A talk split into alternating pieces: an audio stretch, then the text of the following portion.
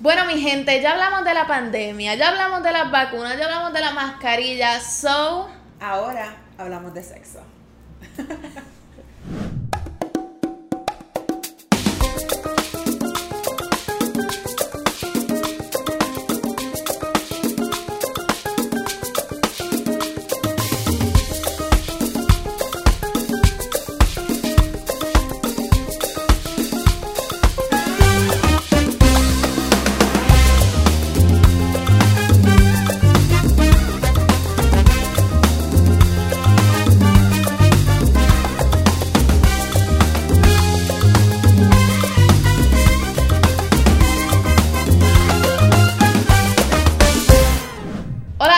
y a todas, bienvenidos a otro episodio de Enemiga del Silencio on the Road. Y hoy estamos en un location donde yo había grabado antes, creo que mi primera temporada. So, fue hace mucho, mucho tiempo. Hemos crecido, hemos evolucionado. Ahora tenemos luces. So, estamos en Café Pixel. Antes, la Tequelate. Eh, y de verdad estoy súper emocionada de estar aquí hoy porque hoy estoy con Ana Castillo de. Verbo y Piel. Yo he querido tener esta conversación contigo hace tanto tiempo. Gracias. Pero era como que la pandemia, el issue, las mascarillas, situación, tú sabes cómo es. Pero esta conversación yo me siento que es súper necesaria porque hoy vamos a hablar de la sexualidad. Who doesn't love sex? Am I right?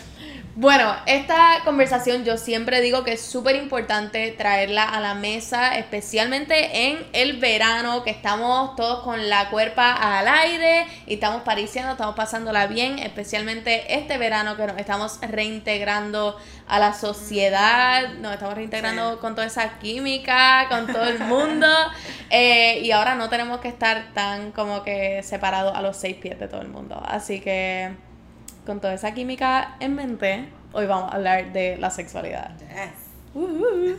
Bueno, a mí una de las cosas que a mí siempre me ha encantado de tu página es que siempre has fomentado un ambiente, uno inclusivo, que en estos momentos es más necesario que nunca. Eh, y también has creado un ambiente bien abierto con todo el mundo que te sigue. Incluso yo te he comentado en tu cajita de preguntas como 700 veces. Yo he contado todos mis cuentos. Tú tienes tantos secretos míos. so, siempre me ha gustado que has implementado ese ambiente tan open. Y yo, obviamente, quería saber como que de dónde surge uno, la idea, el ambiente, tu creatividad para todo lo que tú haces en ese conjunto. Pues mira, yo pienso que eso, ahora que lo puedo verbalizar y quizás como racionalizar un poco, creo que tiene que ver mucho con mi formación en periodismo, ¿verdad? Eh, yo estudié periodismo, así que a mí lo que me gusta es que la gente me cuente sus cosas. Yo, yo me nutro de las historias de la gente. Eh, así que yo creo que hay un poco, ¿verdad? Pues Claro. de eso ahí y de poder abrirle el espacio para que la, gente simplemente pueda hablar sin miedo a ser juzgada, sin miedo a que se les vaya, qué sé yo, como a, sí, a juzgar, punto, a que se les hable mal de esa persona, por simplemente es, pienso que es ese espacio donde en efecto podemos expresarnos libremente sobre temas que son unos tabúes. Yo siempre me he relacionado más o menos como que ese concepto de que las personas se tienen que expresar y no todo el mundo tiene la misma plataforma para expresarse. Así que yo creo que es súper importante que con tu plataforma le estés brindando como que ese espacio de libertad para que las personas tengan esa plataforma de Claro. hacer preguntas, de contar su historia y en una manera que entonces otras personas pueden igualmente opinar sin ni siquiera saber de quién están hablando. Sí, y no, y que de momento también pasan, hay muchos fenómenos detrás de esto. Eh, uno es el espacio sí donde la gente se puede este, expresar, pero esa expresión se ve de distintas formas. Porque me pueden de la misma forma eh, enviar una nota de voz, como escribirme, como participar quizás de alguna de las actividades cuales estamos, que también es una forma, ¿verdad? Pues de, de expresión, ya sea a través de un taller de escritura, etcétera. Eh, pero al mismo tiempo está el elemento de que la comunidad es quien se encarga también de traer muchas veces los temas. Eh, muchas de las cosas que se trabajan en la página son porque la misma gente dice, mira, me gustaría que trabajara hasta el tema. Así que eh, ya la, la gente que nos sigue y la que yo los amo a todos, yo no los conozco, ¿verdad? Pero yo los amo y yo les escribo como si fuéramos amigas Te de entiendo, toda la vida. te entiendo. Este, eh, como que se sienten bien parte de eso también, porque participan activamente, más que recibir una información, ellos son parte también de las personas que gestan esta información. Igualmente para mí, yo creo que fue bien como comforting el sentimiento de que yo a veces leía los posts y había alguien que podía verbalizar lo que yo había estado sintiendo Exacto. por mucho tiempo. Por ejemplo, cuando, porque tu página no solamente habla de la experiencia de las personas, sino de nuestros cuerpos. Y yo creo que esa es la parte que a mí más me ha volado la cabeza porque yo soy el tipo de persona que pienso que la sexualidad no comienza con la persona que te está viendo, con la persona que te está, con la que estás compartiendo, sino que comienza en ti. Sí, definitivo. Y yo tuve un momento en mi vida que yo no me percibía remotamente como un ser sexual, como un ser, este, como sexy, poderosa, fabulosa, porque yo decía, esto no es lo que me enseñan los medios, esto no es lo que me enseñan las redes de lo que se supone que sea sexy. Sí, y básicamente también la apuesta un poco tiene mucho que ver a cómo se relaciona la gente y cómo, cuál, cómo y cuáles son los acercamientos hacia los cuerpos negros o los cuerpos racializados, ¿verdad? O los cuerpos gordos. Eh, también teniendo en cuenta todo esto, ¿no? Yo hablo desde aquí, yo hablo desde esta piel, desde esta experiencia eh, y también teniendo en cuenta que, no es, que lo mío puede ser lo mismo que otra persona está sintiendo. De momento los acompañamientos este, son más grandes eh, de lo que uno se imagina y las historias no son propias, aunque pareciese, ¿verdad? Eh, siempre hay una historia colectiva que, está muy presente. Eh, y yo apuesto también mucho a eso, ¿no? A que sí se puede crear comunidad desde estos otros espacios, eh, sí se pueden levantar narrativas desde otros espacios, desde otros cuerpos, porque es importante también. En los medios de comunicación no necesariamente hay cuerpos como los míos, ¿no?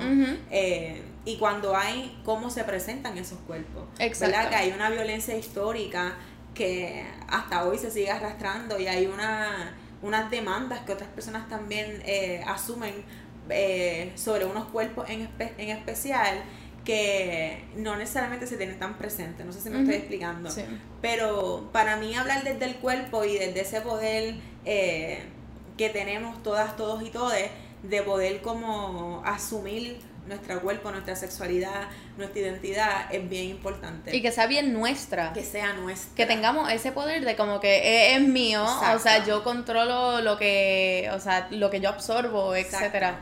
Para mí, yo creo que las redes sociales han tenido un impacto increíble en la manera en que yo percibo mi cuerpo, este, igualmente para otras personas.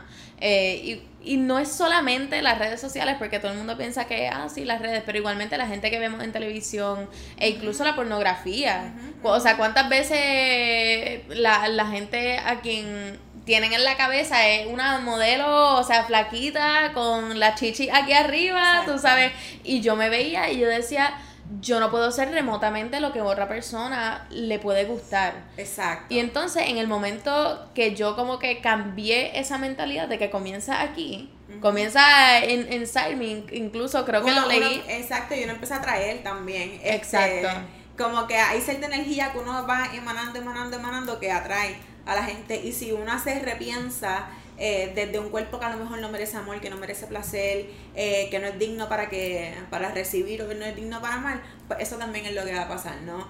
Eh, así que yo siempre parto de que el placer este, y el conocimiento es de uno. Si uno no se conoce lo suficiente, es algo que uno no puede seguir pues, compartiendo. De momento uno puede entrar en una dinámica sexual y si tú no te conoces, ¿qué tú le vas a decir a la otra persona que a ti te gusta? Exacto. Como, no. Igualmente he tenido la oportunidad de hablar con distintas generaciones y yo creo que se ha formado ese gap entre... Yes.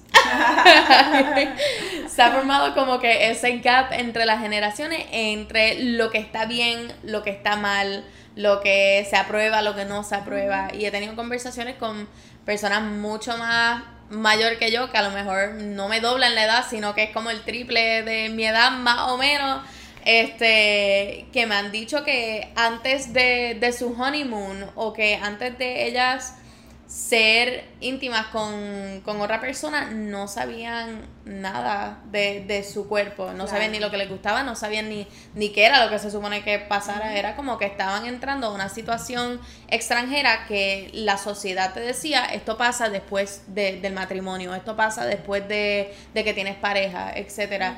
Y nuestra generación ha tenido una responsabilidad tan grande de quitar todo esos estigmas y tratar de eliminar los tabúes, pero como quiera están eso. Sí, eso es un trabajo que va a ser continuo, que es para largo, eh, que también empieza en uno, porque uno se tiene que ir desconstruyendo, ¿verdad? De todas estas narrativas que nos, que nos contaron, que no son nuestras, eh, que no la, ¿verdad? Que también pasaron de generación en generación muchas de ellas.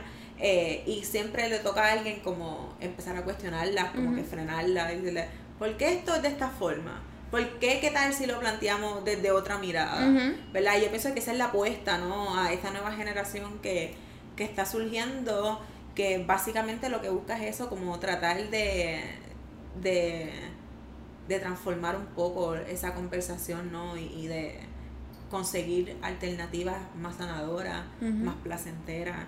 Eh, porque el mundo también se está moviendo a eso. Es como nos, se nos está obligando. Y quien no se monta, ¿verdad? Eh, en este tren, pues se queda muy atrás, eh, sigue quizás perdiendo amistades porque no podemos seguir con nuestros comportamientos racistas ni machistas ni transfóbicos porque es que el mundo está cambiando. Eh, y por lo tanto pues nos toca ir desconstruyendo y ayudando a gente que está con nosotros, ¿verdad?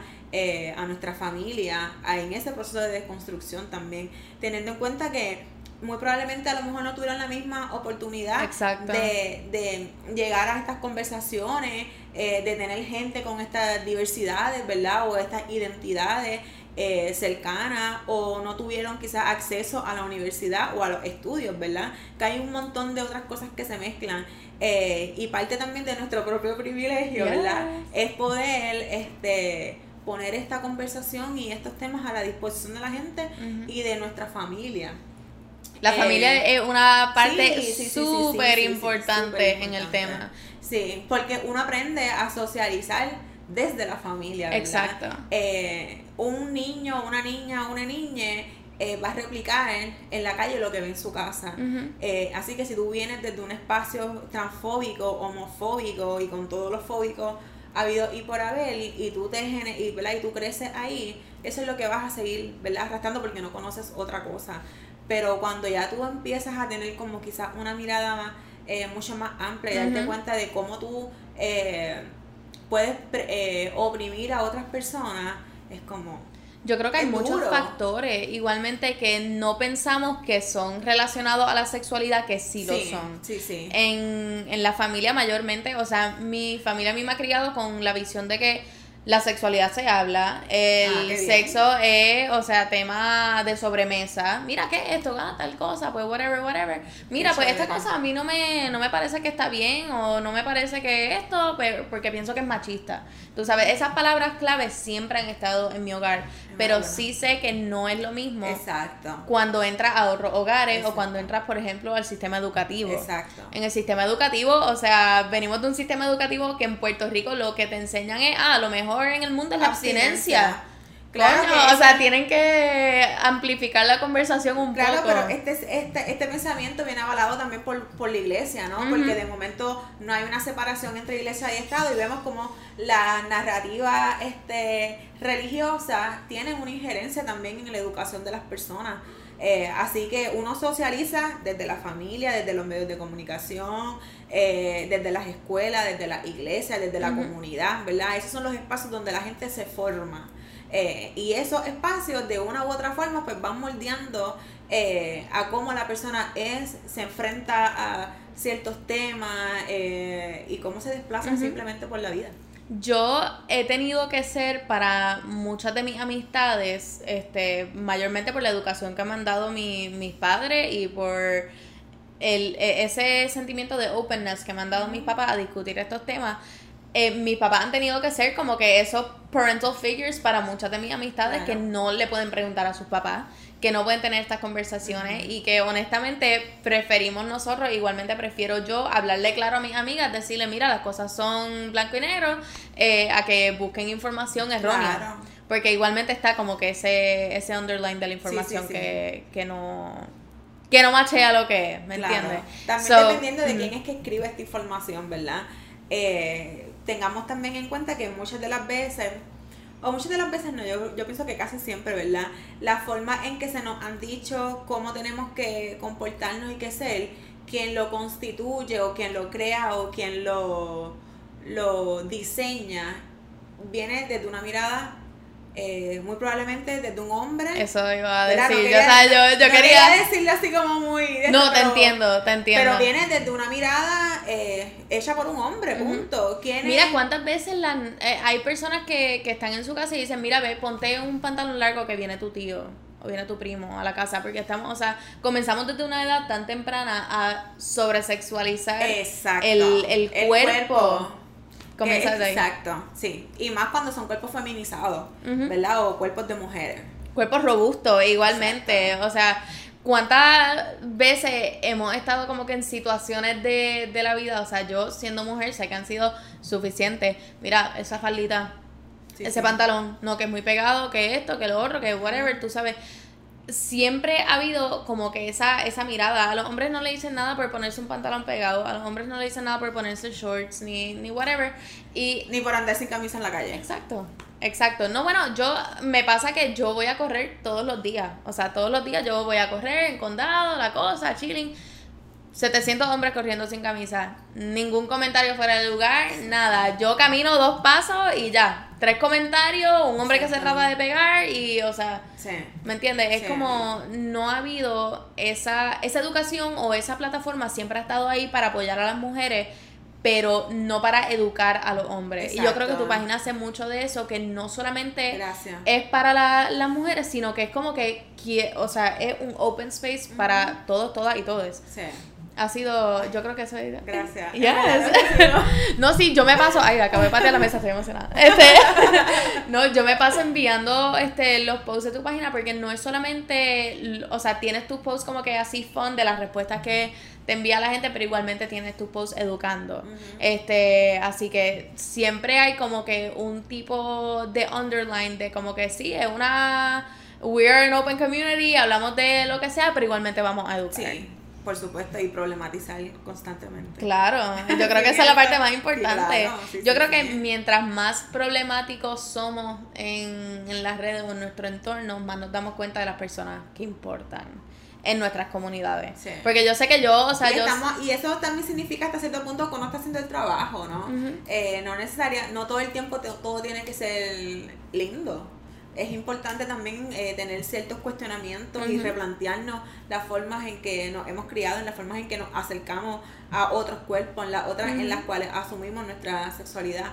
Así, ¿verdad? Que en esa idea de poder seguir tratando de ser mejor, eh, es importante problematizarlo, porque si no nos quedamos en la zona cómoda. Entonces, el problematizar nos ayuda a movernos, nos ayuda a entender quizás otros matices también dentro de la situación. Yo creo que es importante, especialmente como que en, en estos tiempos que estamos viviendo, hablar un poquito acerca de cómo la pandemia ha transformado como que esa mirada a la sexualidad. Claro. Yes. todo lo dijo todo. Sí, bueno, eh, para empezar, yo pienso que ha abierto la oportunidad a la creatividad.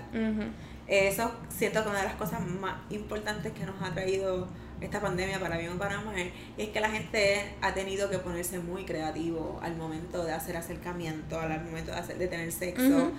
Eh, ya tú sabes. Eh, al mismo tiempo siento que ha traído mucho espacio para reflexionar. Eh, para... para los pelos, porque eso ha sido toda mi, mi, experiencia. Y también me atrevería yo a decir que quien no haya aprovechado el encierro de la pandemia para hacer su trabajo interno, desaprovechó la pandemia, ¿verdad? Eh, porque nos obligaron a literalmente quedarnos encerrados, muy probablemente solas, porque hubo gente que se quedó sola, que no tenía con quién. Y ese momento era para, wow, ¿qué estoy haciendo? Y a nivel mundial pasaron tantas y tantas cosas durante este tiempo que en efecto era para reflexionarnos full y de empezar a encontrar nuevas formas de comenzar a relacionarnos. Eh, nos dio la oportunidad también de, de hacer una retirada ¿no? de, de espacios, de relaciones, de gente. Siento que hubo muchos quiebres también, eh, que también son igual de necesarios para seguir pues creciendo. Eh, siento que este COVID y la verdad, pues toda esta situación ha hecho que la gente aprenda a explorarse más. Eh, creo que mucha gente se dio la oportunidad como, wow, de sentirse eh, y, y, empoderarse, ¿no? Este, de, de, de, este, de este territorio que, que Igualmente las personas siempre estaban buscando maneras distintas de, de conectar con otras personas. Y eso para mí fue una de las cosas más apreciada en, en mi tiempo en el encierro. Yo estaba comenzando la pandemia recién dejada, o sea, y fue para mí este momento de cool, esto llegó en el momento perfecto, no tengo que salir, no tengo que ver a nadie. En un momento que yo estaba como que desbocada, que yo decía, yo voy a salir todos los días, yo voy a ver a 700 personas, iba y hablaba con 17 muchachos la misma noche, tenía 17 Snapchats nuevos, pero sin sustancia. Como que, y yo decía, como, ok, sabía que estaba como fuera de control, pero yo decía, ok, vamos a, este es mi momento, vamos a cope, vamos a escribir. Yo sé que yo metí mucha de mi energía escribiendo con todo lo que yo sentía, todo ese openness, pero las personas siempre están buscando alguna manera distinta de conectar. Y yo creo que las plataformas, tanto la mía como la tuya, han hecho ese trabajo de hablar de las cosas en sean temas distintos, pero hablar de las cosas y sentirnos identificados con otra persona cuando no podemos tener conversaciones es crear comunidad, es eso, ¿verdad? Ese ejercicio de poder sentirnos acompañados eh, constantemente a pesar de que hay unas distancias eh, impuestas, ¿no? Eh, pero tratar de buscarnos dentro de esa individualidad es lo que siento que nos ha mantenido también a flote. Y de la misma forma, eh, a pesar, ¿verdad?, de que tuvimos un encierro, cuando habían convocatorias para salir a la calle, por las razones que fuese, la gente iba. Sí. Es como, porque había una urgencia de, de juntarse, había una urgencia de, de ver gente del calor humano. Eh, y ese calor pues se ha ido transformando también a otros espacios, a otras plataformas, pero la apuesta es a esa siempre. Sí, definitivamente. Y yo creo que ha sido un periodo de tiempo para que la gente no solamente se redescubra, sino que busquen qué es lo que de verdad quieren. Sí. Qué es lo que de verdad me gusta, qué es lo que de verdad, con quién yo quiero pasar mi tiempo. Exacto. Ha sido, yo creo que es, esa, esa transformación ha sido de las cosas que más potentes se ha sentido, en particular en la sexualidad las personas que se van redescubriendo, o sea, diciendo como que, contra, pues mira, yo tuve todo este tiempo sola y dije como que, pues a lo mejor me gusta estar sola, a lo mejor necesito de, de tal cosa, o a lo mejor este, tuve este tiempo para explorar lo que de verdad me gusta a mí. Y a lo mejor este es el momento de comprarme un juguete sexual. También muchos, los números, los números se dispararon, los números se dispararon, la gente empezó a apropiarse de su placer, porque no había forma de poder estar con otra persona porque tú no sabías. Igualmente muchas personas se dieron cuenta que entonces no necesitan a otra persona para eso. Exacto. Yo creo que eso fue como, ok, girl power, ¿qué fue? so yo creo que that's been awesome, de verdad, así que yo te agradezco genuinamente por fomentar ese espacio porque yo sé que yo he participado como que en todas tus preguntas y tú pones cualquier cosa y yo me voy a pensar esta experiencia que ah, te la Este, so, yo te quiero agradecer, o sea, from the bottom of my heart, porque yo sé que para mí ese periodo de, de transformación tú ayudaste mucho con eso. Gracias. Yes, no. recibo con en mucho serio, amor, no, gracias, I love that, no, y gracias por prestarte para mi plataforma igualmente, porque yo digo, o sea, tenemos que encontrar cualquier cantito para que la gente conozca a gente fabulosa como tú. Así que gracias, gracias, gracias, gracias por estar aquí conmigo hoy. Estoy súper emocionada. Ya sabes que va a estar incluida como que en todas mis cosas ah, después pues de esto. I love that. Así que gracias a todos y a todas por participar conmigo en este episodio. Ya saben que si quieren llenar eh, cajitas de preguntas que sean así como medio risque, pues hay que seguir a, a Verbo y Piel. Sí.